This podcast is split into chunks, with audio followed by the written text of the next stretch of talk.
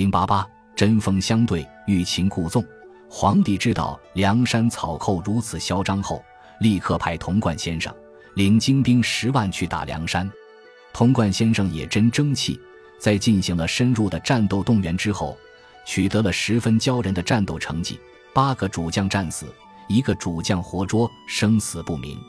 皇帝要是知道，那还得了。不过蔡京先生有办法，他告诉童贯，一定要将此事保密，就说天气太热，先退兵几天。还好那时候没有天气预报，不然皇帝要是较真，恐怕童贯人头不保。高俅听蔡京分析来分析去，觉得自己露脸的机会到了。看着抑郁寡欢的太师蔡京，高俅积极请战，非是高俅夸口。若还太师肯保高俅领兵亲去那里征讨，一鼓可平。不用说，在蔡京的举荐下，高俅亲征梁山一事，皇帝同意了。高俅这次亲征梁山，实力非同小可。上次童贯所带的将领，都算不上朝廷的正规野战部队，但高俅率领的主将都是各地的军区司令员。这是童贯的人，随州兵马都监段鹏举。郑州兵马都监陈柱，陈州兵马都监吴秉仪，唐州兵马都监韩天林，徐州兵马都监李明，邓州兵马都监王毅，入州兵马都监马万里，松州兵马都监周信，御前飞龙大将封美，御前飞虎大将毕胜，这是高俅的人。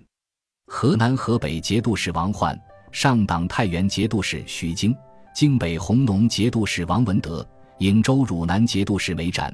中山安平节度使张开，江夏零陵节度使杨温，云中雁门节度使韩存宝，陇西汉阳节度使李从吉，琅琊彭城节度使向元镇，清河天水节度使京中。书中介绍说，高俅带领的这十个节度使，以前都是绿林好汉出身，后来受了招安，因为表现突出，都做到高级干部这个级别。在潼关进攻梁山的时候，秦明同学一出场。二十多个回合，就让郑州兵马都监陈柱脑袋崩裂，死于马下。高俅进攻梁山的时候，林冲作为梁山真正的实力派选手，和京北红龙节度使王文德大战七十回合，胜负不分。当然，高俅还是失败了。不是这帮人不能打，是宋江和吴用太狡猾了。高俅这次出征比童贯更惨。他被张顺同学活捉上了梁山，宋江作为老大，为林冲报仇的机会到了。可是宋江没有这么做，一看见高俅被捉上山，宋江赶紧给高俅换了一套新衣服，把高俅扶到正座之后，那头便拜，口称死罪。然后宋江迅速召开全体好汉会议，就高俅这样的领导到梁山巡查，表示热烈的欢迎。宋江在欢迎词中高度赞美了高俅先生的文治武功，表示梁山众多好汉都愿意支持高俅先生，为朝廷建功立业。高俅当即表态，请宋江先生放心，合作比冲突更好。他表示，回去之后一定要请皇帝就招安一事重新进行表态，到时候为各位好汉加官进爵，一起创造大宋朝廷的美好明天。这下。宋江招安的范儿可是够了，一则主张招安的两个高级将领童贯和高俅都被梁山杀得片甲不留，还有谁能剿灭梁山？二则剿灭梁山可是一个危险的游戏，平时大家作为官员习惯的是吃喝玩乐，谁没事上梁山建功立业去？就蔡京而言，他当然不喜欢招安，可是已无可托之人，只能在接受招安的前提下。为女婿报仇雪恨了，不过那些并没有招安想法的力量，对宋江的不满却越来越强烈了。尤其是林冲和高俅可以说是不共戴天之仇。为了生存，他连媳妇都不敢要了。可高俅依然不肯放过他，竟然派人追杀他到沧州。今天高俅总算被梁山好汉抓住了，宋江不但不给他报仇，还对高俅低头哈腰。当年武松反对招安，宋江说：“皇帝圣明，只要高俅他们失去了皇帝的信任，就可以去招安了。现在不正是你为皇帝出力、杀掉贪官的时候吗？”林冲此时此刻才明白，宋江所谓的替天行道都是欺人骗人的幌子。可是他竟然没有发作，不但他没有发作，对高俅怨气冲天的杨志也没有发作。书中的一个细节是，宋江竟然让各位好汉轮流对高俅敬酒。姑且不论高俅这个人怎么样，林冲这个人，无论在宋江面前还是在高俅面前，实在太没有骨气了。此情此景，让我觉得梁山不愿意做人的好汉太多了。在电影《勇敢的心》中，主人公说过这样一句话：“每个人都要死去，但不是每个人都知道怎么活着。”林冲这样的好汉，也许就是不知道怎么活着的人，所以他一而再。再而三地放弃了做人的尊严，为活着而活着。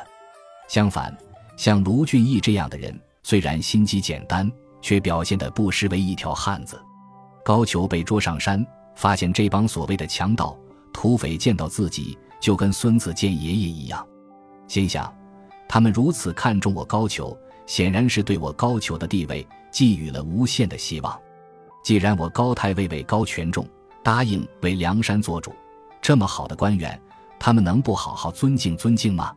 我也无需见外，看他们这么孙子，不吹一把，这帮奴才都找不到拍马屁的题材呀。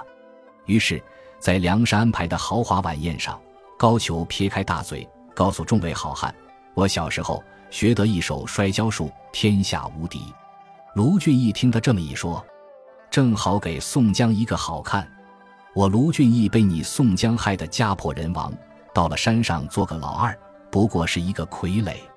现在以林冲为首的同志，正不知道从哪出气呢。瞧我的！卢俊义告诉高俅：“我有一个小兄弟，也是天下无敌的摔跤手，前阵子还在山东泰安打擂加冕。”高俅贵为太尉，当然明白天下无敌的摔跤手只能有一个。卢俊义这么一说，变成了两个，逻辑上是说不通的。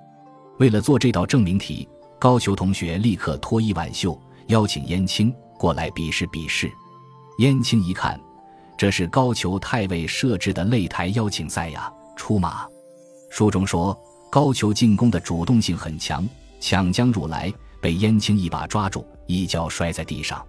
高太尉被摔倒后，趴在地上，沉默了许久，真的想高喊一声：“妈呀，疼！”可是他是一个面子占有欲很强的人。为了面子，他忍住了。燕青这一招叫夺命扑，看得出来劲不小。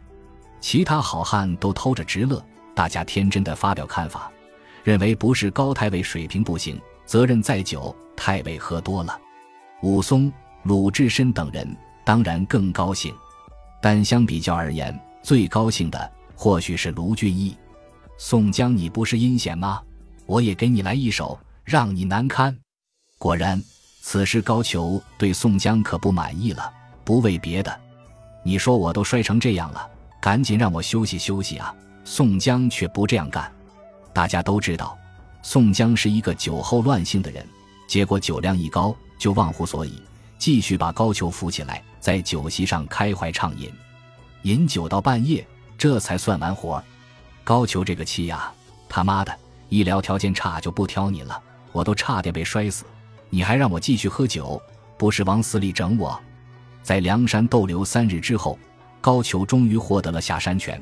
他再三告诉宋江：“请你放心，只要我回到朝廷，保证劝说皇帝对你们进行招安。你们要是不放心，就派一个精细的人跟我一起回去，到时候我直接把他引荐给皇帝，好不好？你要还不放心，就把我的爱才文参谋留在这里，当你的人质，你就放心好了。”听说高俅还留个人质，宋江大喜过望，赶紧答应了高俅下山的要求，并派萧让、何乐和跟高俅同学一起下山，负责对皇帝进行招安总公关。到了这个份上，朝廷那些坚决反对招安的人士，上至蔡京，中至高俅，下至童贯，都已经成了缩头乌龟。朝廷军中的最高将领都不能踏平梁山。那么朝廷只有两种选择：一是对宋江不理不睬，任由他为非作歹；二就是招安，将宋江合理合法的纳入官僚集团。显然，最好的选择是招安。而且价码越来越高。没有无缘无故的爱，也没有无缘无故的恨。在大的生意上，每个人都遵守等价交换的原则，从无例外。现在，宋江已经如其所愿，提高了招安的价码，他离成功越来越近了。